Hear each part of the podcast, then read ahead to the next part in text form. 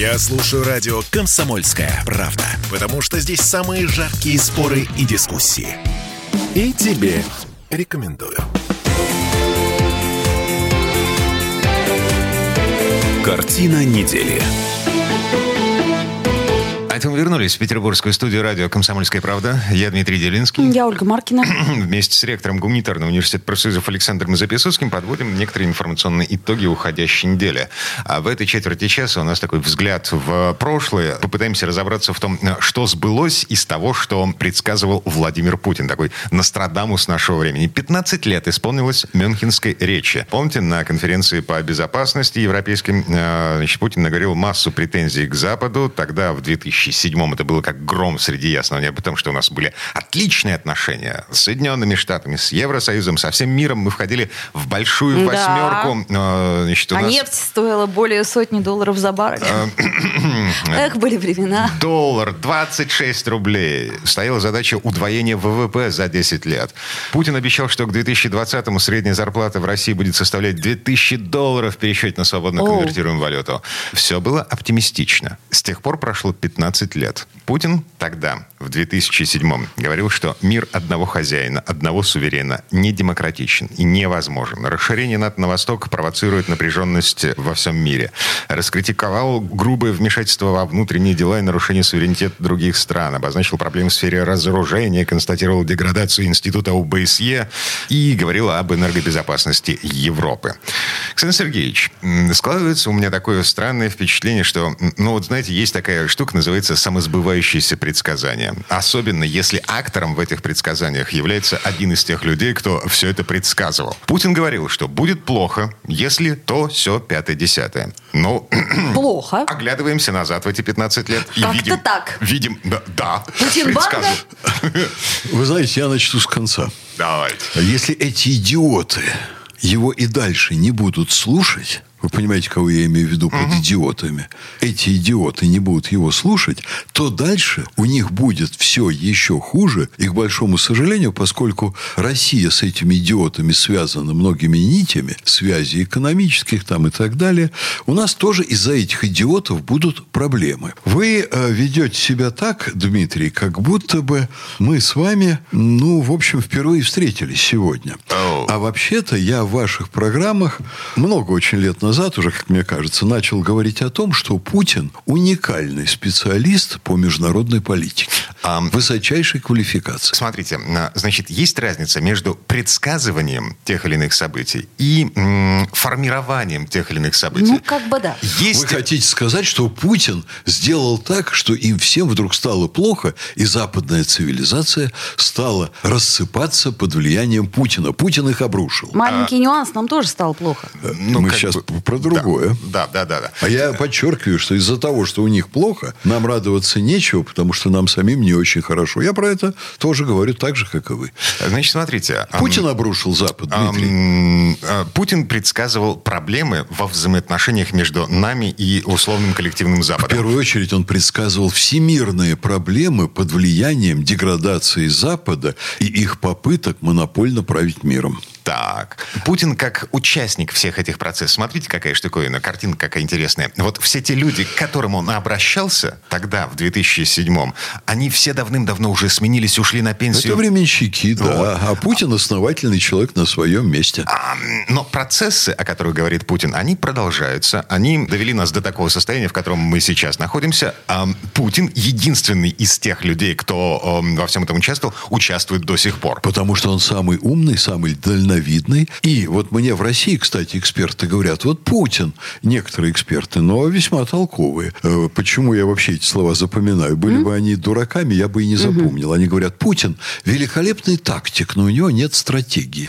Да черт из два, он все видит очень далеко вперед. Он просто, вот допустим, когда идет речь о наших делах, он не может все проблемы решить одним махом. Он их решает постепенно, одну за одной. Странно, что проблему с Донбассом он решает так долго и так непонятно. А почему почему же непонятно? Очень понятно. Ну вот сейчас у нас привело это к тому, что мы вообще а вы не знаем, хотели, что чтобы делать. он э, в 2014 году войну устроил? Нет, мы бы хотели, чтобы Ага. он что-то решил. А Вот. как он может решить, когда Либо Запад, признать, э, и Запад устроить устроил, референдум. Запад устроил эту проблему для нас специально с Украиной и с Донбассом, чтобы было вот это гниение рядом вот с нашей границей, чтобы была там беда и так далее. Ну, а что люди-то там живые. Хотели, чтобы бы. он в 14 И они немножко э, рассчитывают на что-то уже очень давно. Нет, Оля, Сейчас, наверное, Оля, перестали не надо это все вешать на Путина. Вот мне это совершенно непонятно, зачем вы это делаете. А на кого? На кого? На Соединенные Штаты, которые инициаторы всей этой истории.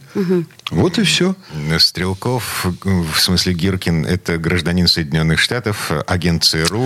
О, это Стрелков виноват в том, что перестреляли грузинские снайперы на Майдане 100 человек, стреляя в спины и своим, и чужим. Это Гиркин виноват в том, что Соединенные Штаты вложили 5 миллиардов долларов, формируя пятую колонну. Я недавно читал, педагоги госуниверситета выпустили несколько работ, причем в последнее время. Как американцы обрабатывали Украину, готовили там пятую колонну и готовили захват власти. Вы знаете, детально все разложено, куда вкладывались деньги, какие программы реализовывались. Американцы прямо говорили в официальных отчетах Госдепа, что их задача взять Украину под свой контроль. Это было официально написано в государственных документах. Они отчитывались затраты денег. И это все Гиркин. А, Александр Это Сергеевич, Гиркин реально организовал, сбил Боинг там и так далее. А, Это вот- Гиркин там давил танками людей на Донбассе. вот этот вопрос на самом деле сейчас решает суд в Гаге. Как, что, какой он там вопрос решает? Суд в Гаге замазывает гадкую грязную провокацию, которую устроили украинцы по поручению США. Окей. Вот это делает суд в Гаге. Давайте себе представим э, мир, в котором не было Мюнхенской речи Путина.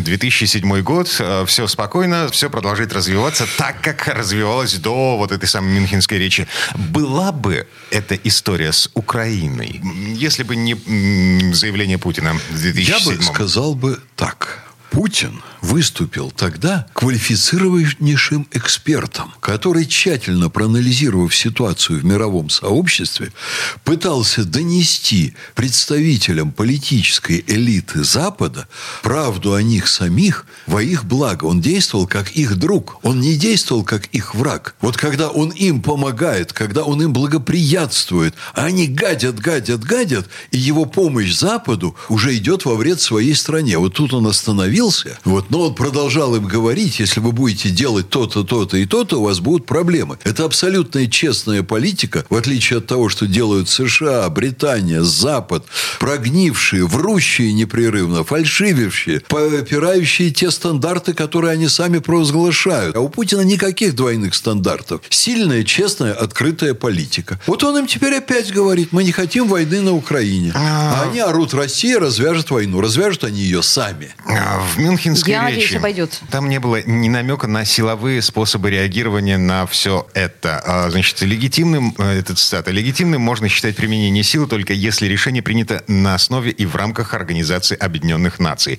Минуточку. В 2008 году а, мы ввели войска в Южную Осетию на основе чего?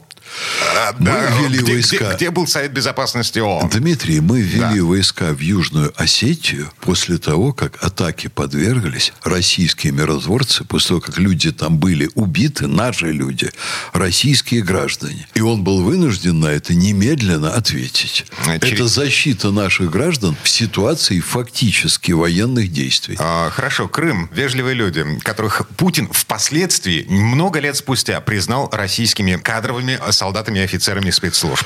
А вы знаете что? В Крыму по всем соглашениям... Тоже без санкций ООН. Мы имели право держать 25 тысяч человек. Это было соглашение с Украиной. Действовать мы начали, как вы знаете, тоже под влиянием определенной необходимости. Тогда, когда в Крым двигались поезда с украинскими нацистами. Есть ситуации, в которых не дождаться решения Организации Объединенных Наций и спасая человеческие жизни, надо действовать немедленно немедленно. Все, что сделали российские военнослужащие тогда, они, между прочим, не воевали с Украиной. Они просто не допустили развития там, силового развития событий, при котором там началась бы резня и бойня. А в соответствии с уставом ООН, в случае проведения миротворческих операций нужны санкции Организации Объединенных Наций Совета Безопасности ООН. Цитата из Мюнхенской речи Владимира Путина. А практически, видимо, это оказывается не всегда возможно.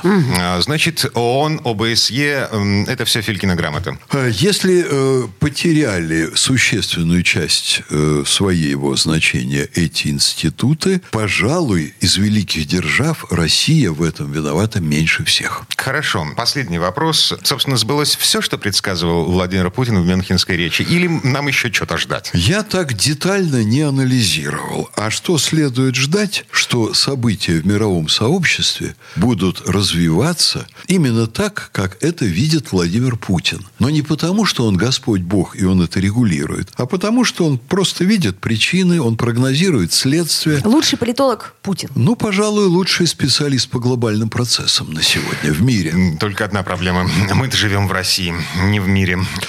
Вы Внешняя знаете, политика что от это не проблема. отличается. Нет. Это наше счастье, что у нас есть такой специалист. А, Где мой 2007 год? Где курс евро? Хотя бы 40. А, Где нефть? Нефть, кстати, сейчас стоит... О, подорожала, кстати, да, нефть, да, ди- во- 90. Вот, роскошно, отлично, только доллар... м, Почему-то тоже стоит около 90. Ну, Ну, так, нет, 90, конечно, но что-то... И 2000 евро Давайте еще зарплаты. что-нибудь вот такое придумаем, что повесить на Путина, да? да. Ну, Давайте. давайте. Ке- Кеннеди кто убил? Ну, не только Кеннеди, и Великую Октябрьскую социалистическую революцию давайте припишем и так далее, и так далее. Если есть желание поговорить о каких-то проблемах всерьез, я всегда готов в наших с вами программах это сделать, но давайте вот так не будем накидывать ярлыки или что-нибудь на вентилятор. Время этой четверти часа к концу подошло. Паузу сделаем. А, Мы сейчас поменяем тему, выдохнем немножко. Картина недели.